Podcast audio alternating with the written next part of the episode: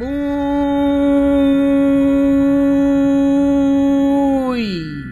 buenos días, tardes o noches a toda la gente que esté escuchando este podcast llamado, conocido, titulado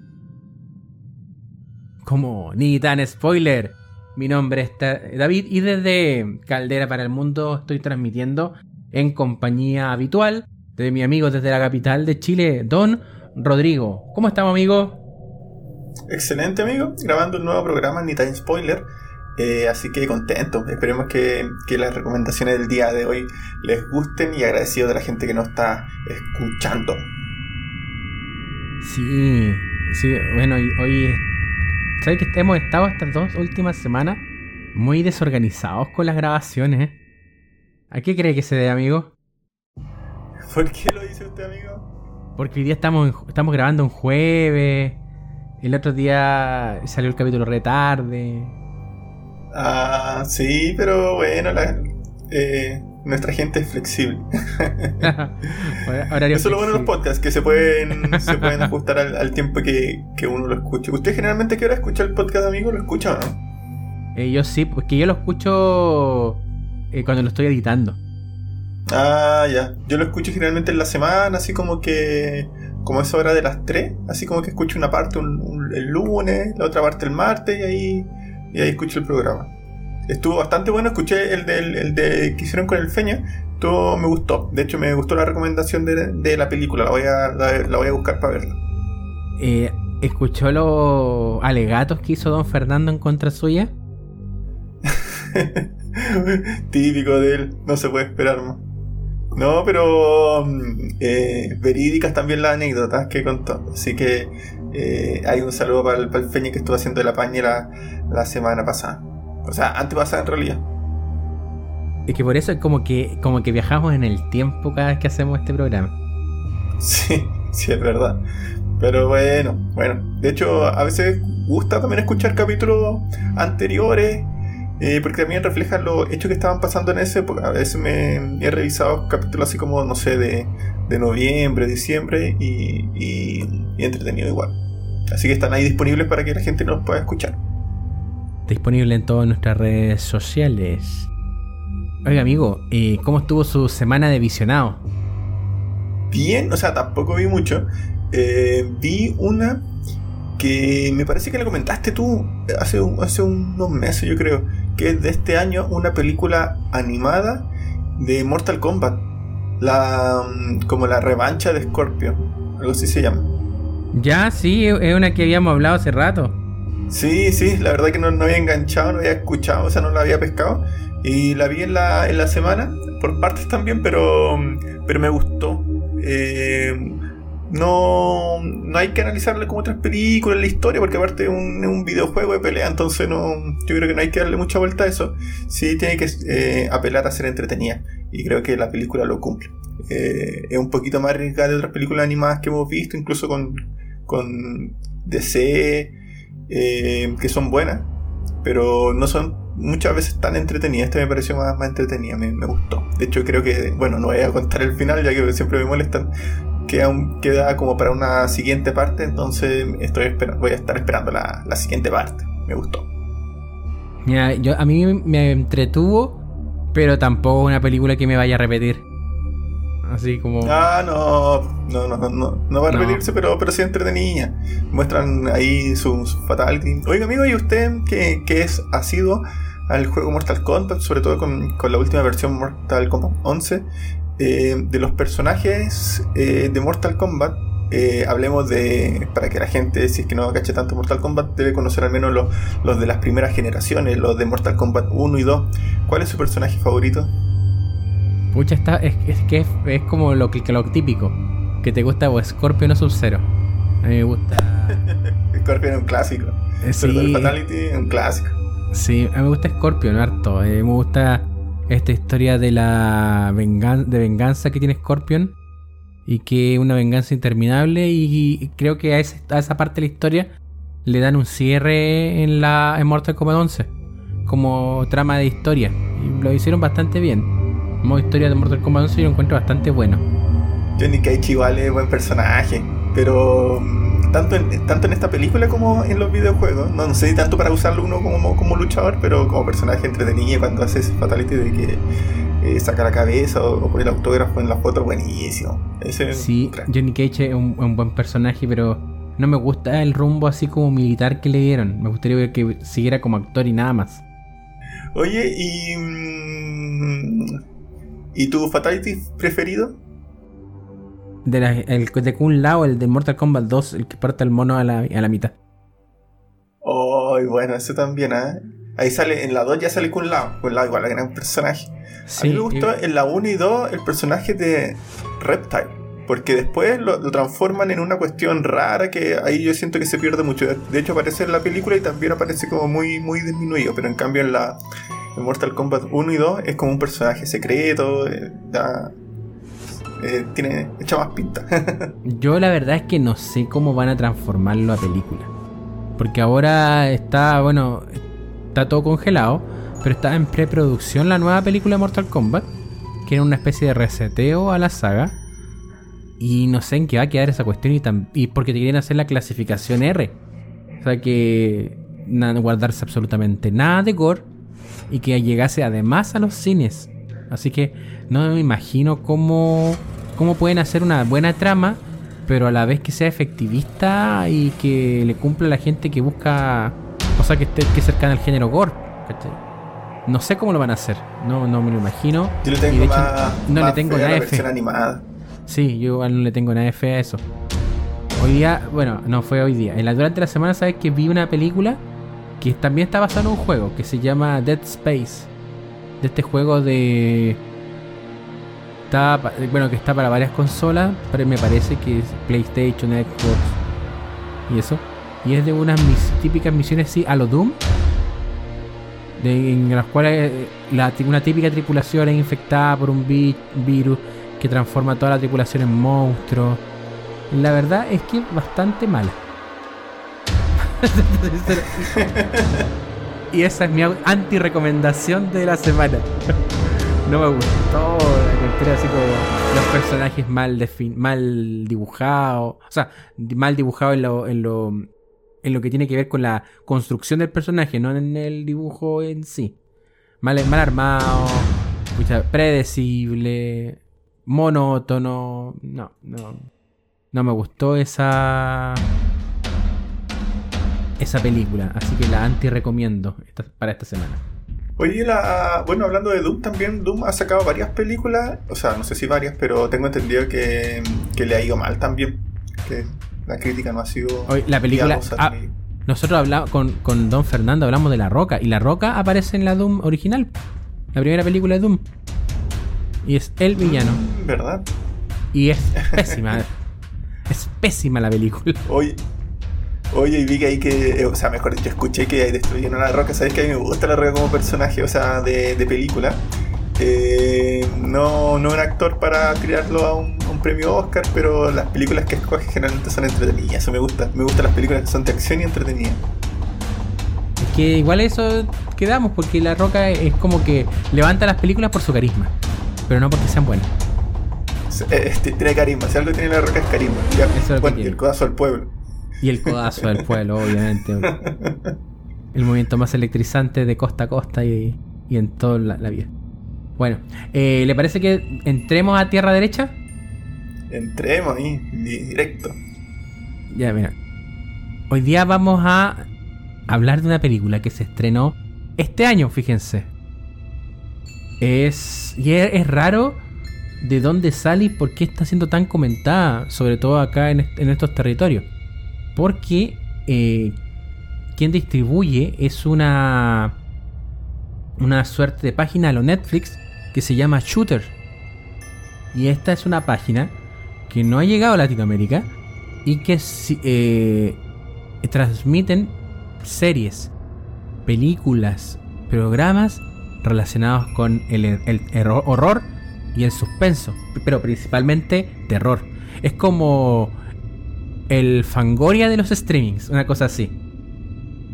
Y pensando en que una película que se produjo es una película que se produjo durante la pandemia, lo cual es, extraño porque ya habíamos hablado del bodrio que fue está eh, Corona Zombies y la forma en que hicieron Corona Zombies. Pero aquí se sacan una película que aprovecha todo lo que tenga que ver con redes sociales. Estamos hablando de Host.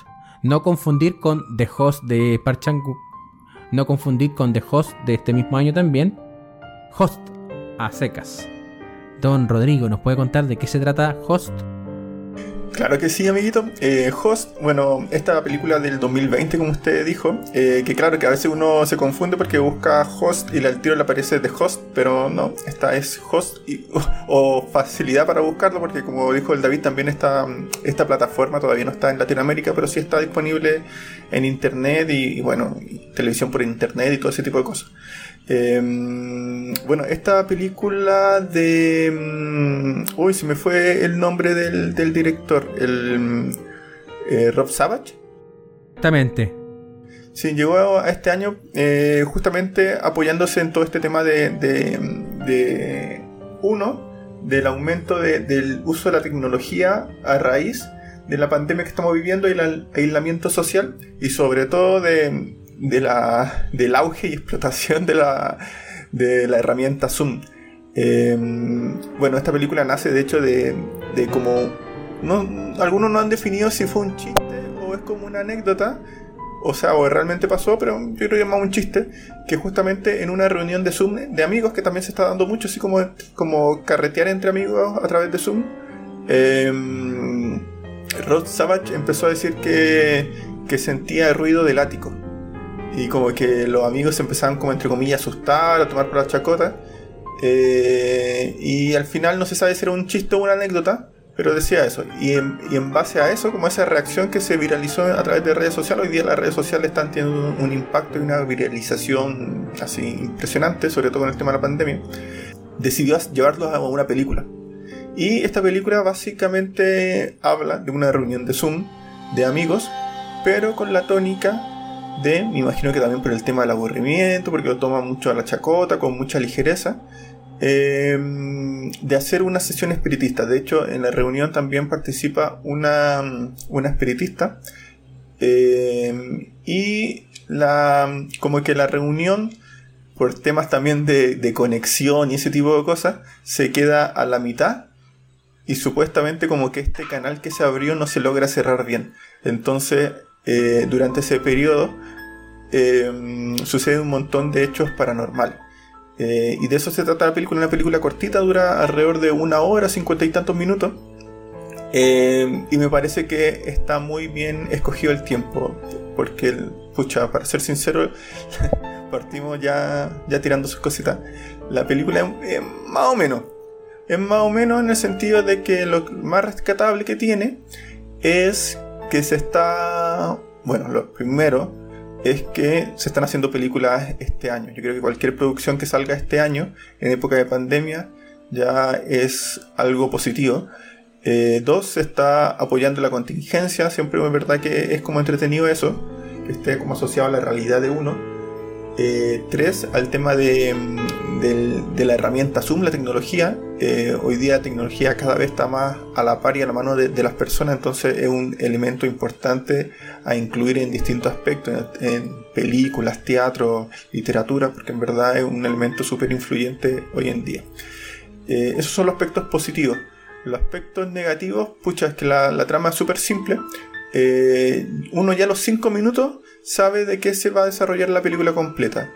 Eh, como que en verdad no te genera ninguna sorpresa, porque, bueno, uno en Zoom muchas veces tiene como, no sé, por X motivo, como está diseñada la casa, no sé, una pared de fondo o algo así, y aquí no, hay como el pasillo y que justo el pasillo tiene una luz de fondo, entonces tú sabes que, va a pasar algo en ese pasillo, y todos tienen situaciones así, entonces uno sabe como a qué, qué se espera.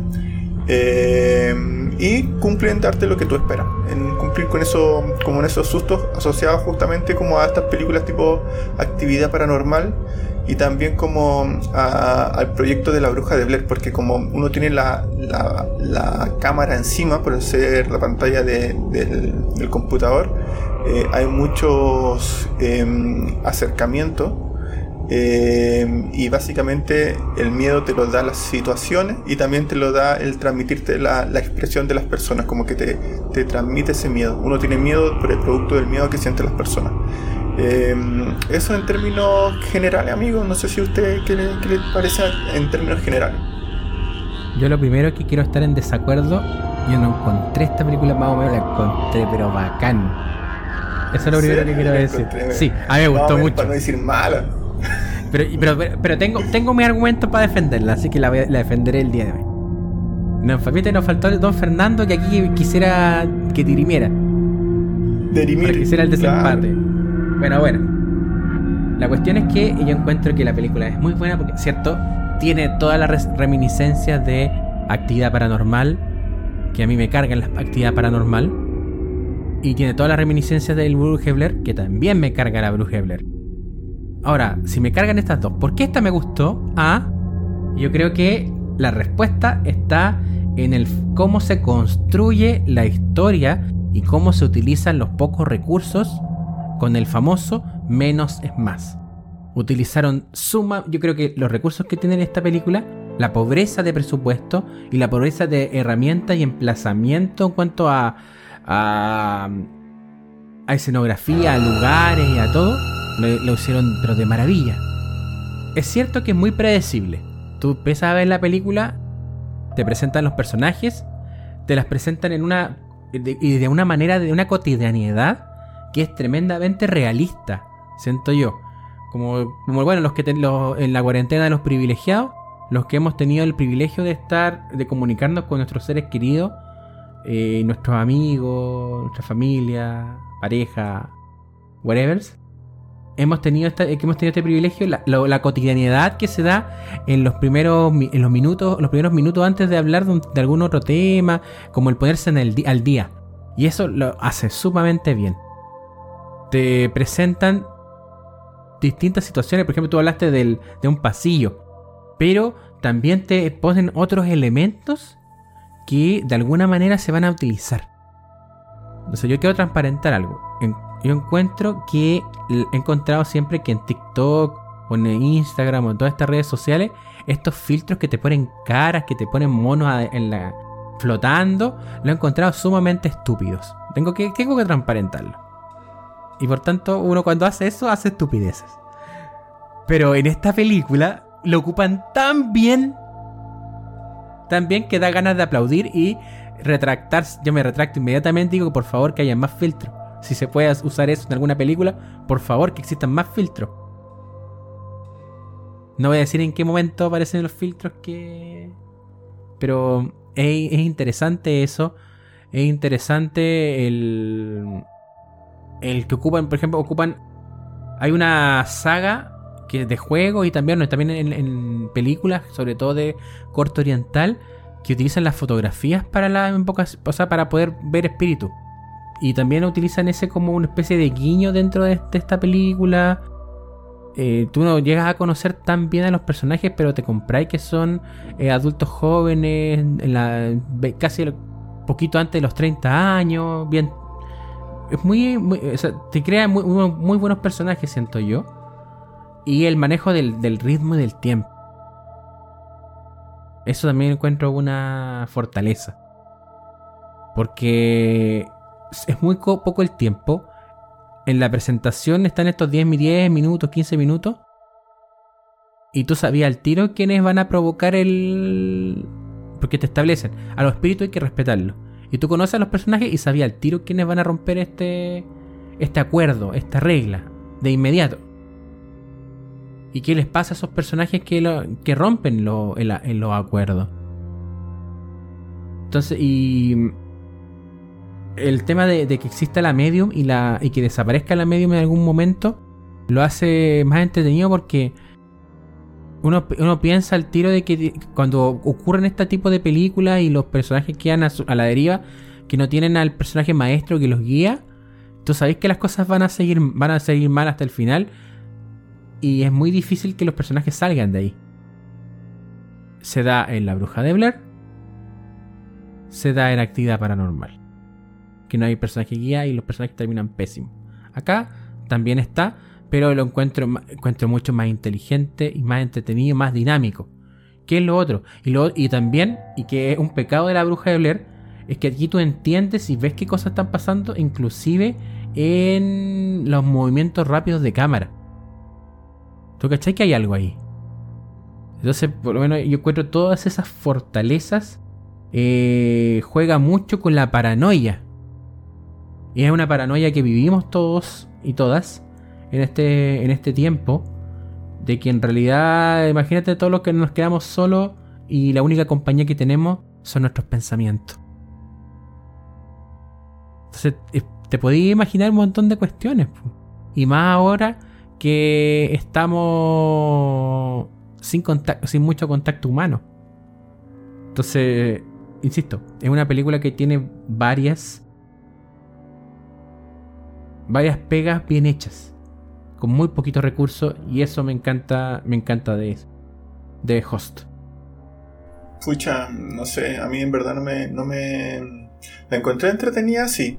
Pero no puede ser que una buena película, no, es rapidita y por eso digo que también es un acierto el tema del tiempo, porque haberla extendido más, uf, hubiera sido un, error. Eh, pero creo que también se puede haber trabajado más la idea. Siento que, que en verdad cae en muchos clichés que, que te hacen demasiado predecible la película, como por ejemplo el tema de de como cuando va a partir la, sesión, en verdad como que nadie se lo toma en serio y todos se lo toman a la chacota. Eso es clásico. Y es clásico que después de eso va a venir una repercusión. Y es como casi como que eh, hace que el, quien la ve diga, puta, ¿sabéis que el weón se lo merecía? Porque la cuestión de la chacota.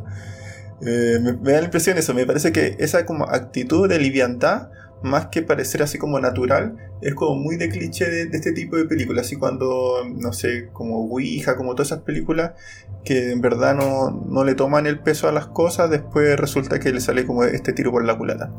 Eh, así que, mm, pucha, no, no, me enganchó tanto. Siento que se puede haber sacado mayor provecho otras temáticas, como por ejemplo, no sé, una de las personajes al principio parece que tiene como un novio. Eh, y no sé, quizá ahí se puede haber sacado otro provecho. Eh, lo que quizá me llamó la atención fue el tema como que a pesar de la situación que estaban viviendo, como que el, el COVID seguía siendo más potente que esa situación estresante eh, y, y, de persecución que tenían. Como, sí, bueno, no quiero contar, la raja eso. Pero no, pero en un momento las relaciones o el contacto se, ve influenciado por eso, o sea, como que, como que hoy día tenemos ciertos patrones de conducta o de cuidado a raíz del COVID, y claro, si está, está peligrando tu vida, me imagino que esa cuestión no, la estáis pensando, en cambio aquí igual aparece, entonces eso como que dice, oh, yo creo que le tienen más miedo entonces al COVID que a, que al, no sé, a los fantasmas que están, están molestando.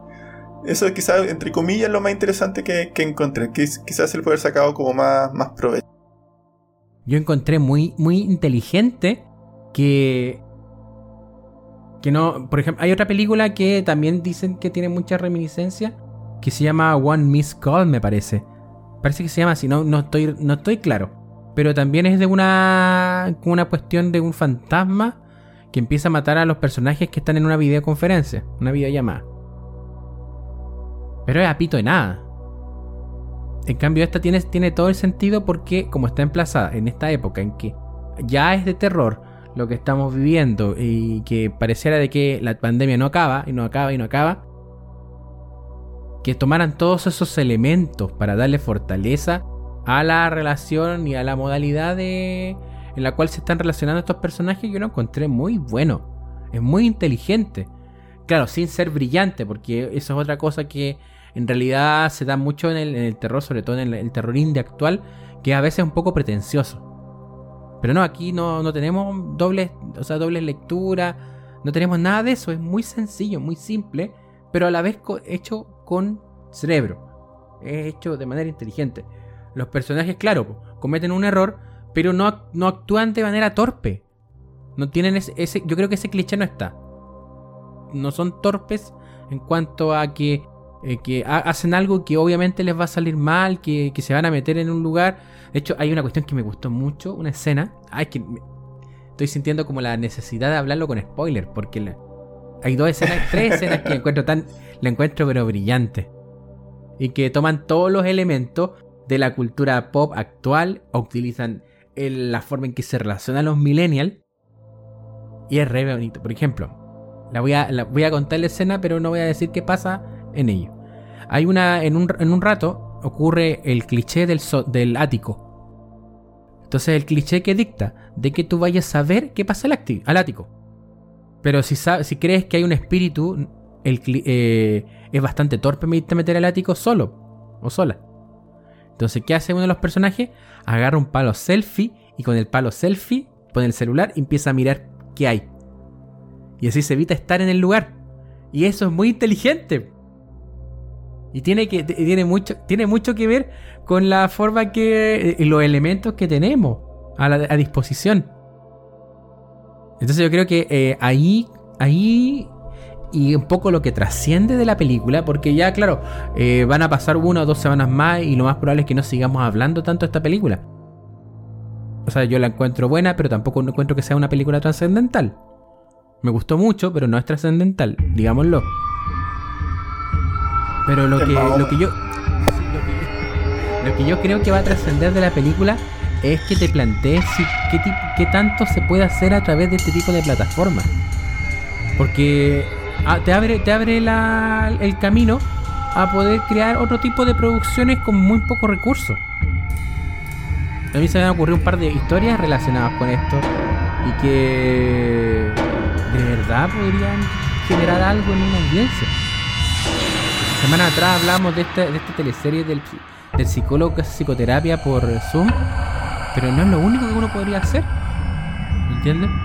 Sí, a mí me, como de la película, como que algunos aspectos que considero que quizás son interesantes.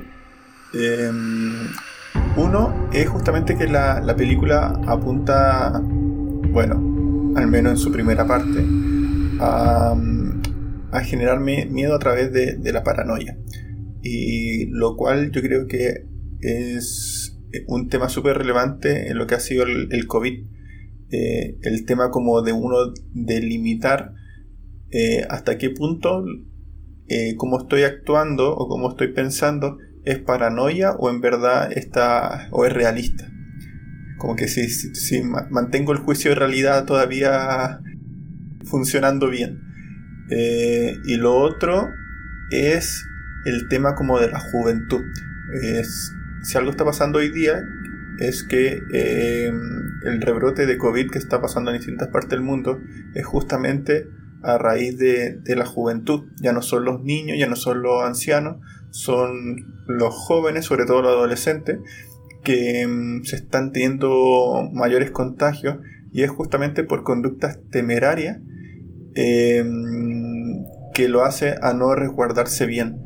Eh, y me parece que también un poco el sentido de, esta película, eh, al comienzo ellos abren como, llamémosle, un canal, eh, sin ningún motivo, solo por, entretención, solo por molestar, solo por aburrimiento. y creo que también está asociado un poco al, contexto actual. Sí.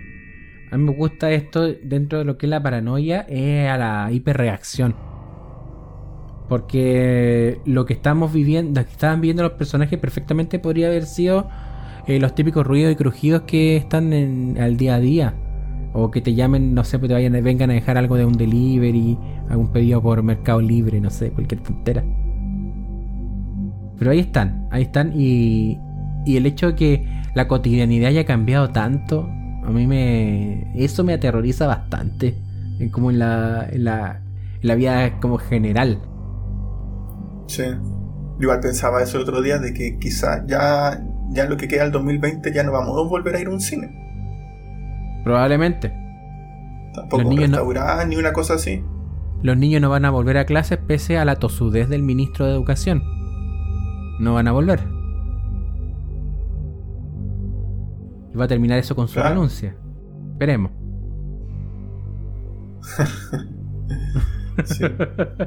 Pero mm, sí, pues es verdad. Yo creo que ahí va a también costar un poco cambiar el switch, o en verdad no sabemos si va a cambiar el switch. Es como que todo eh, pasa a ser un poco, un poco novedad. Eh, Así que bueno, va a estar ahí complicado un poco, pero, pero a ver qué pasa.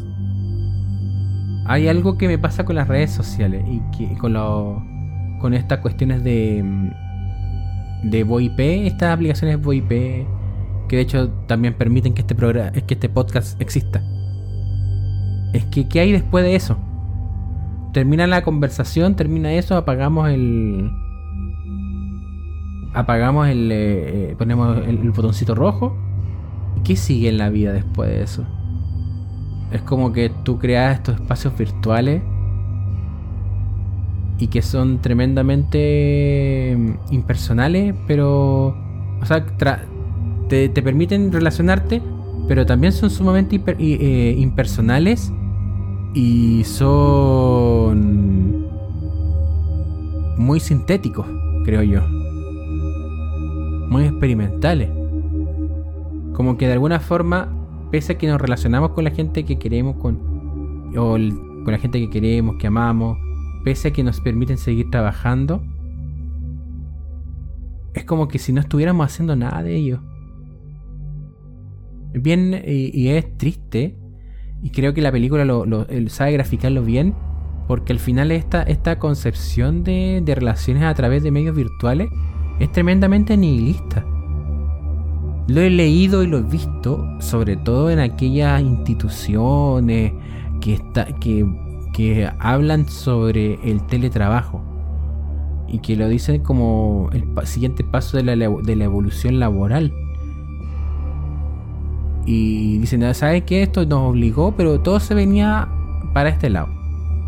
Esto nos aceleró el proceso, un proceso que está concebido hace años. Y yo digo, ¿realmente estamos pensando en una sociedad que funcione de esta manera? Eso me aterra casi tanto como el espíritu del host. O sea, host. Oiga, ¿usted tiene alguna alguna red social que prefieren sobre otra? Bueno, a mí me a mí me gusta para comunicarme Zoom porque es netamente práctico, no se me cae tanto. Pero ocupo más Facebook, como buen treintón, cerca de los en los 30. Eh, comparto memes nomás. Todo lo que hago. ¿Y usted, amigo? Oye, los memes. Eh, yo, eh, como, no sé, he pasado por época. Me gustaba antes Facebook. De hecho, tuve, me hice un Instagram el año, no sé si pasado. Eh, y no tenía y con que me rehusaba. Y casi como que me presionaban a hacerme un Instagram. Y me hice un Instagram. Eh, y yo creo que pesco más Instagram que Facebook. Pero Facebook. Eh, como que te da más información de otras cosas. Así como que ver video y cosas así. Eh, pero, pero bueno, es, como las redes sociales se han estado moviendo. Eh, lo que sí sabemos es que entregan harta información de, uno, así que igual hay que tener ojo ahí. Sí.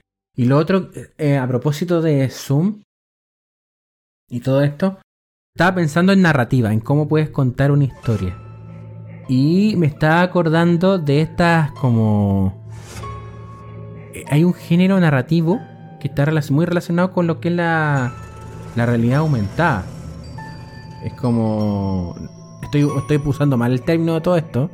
Tiene otro nombre el género narrativo que del cual estoy conversando, pero a lo mejor nuestra audiencia ahí nos podría comentar cómo se llama. Pero consiste en generar cierto tipo de misterio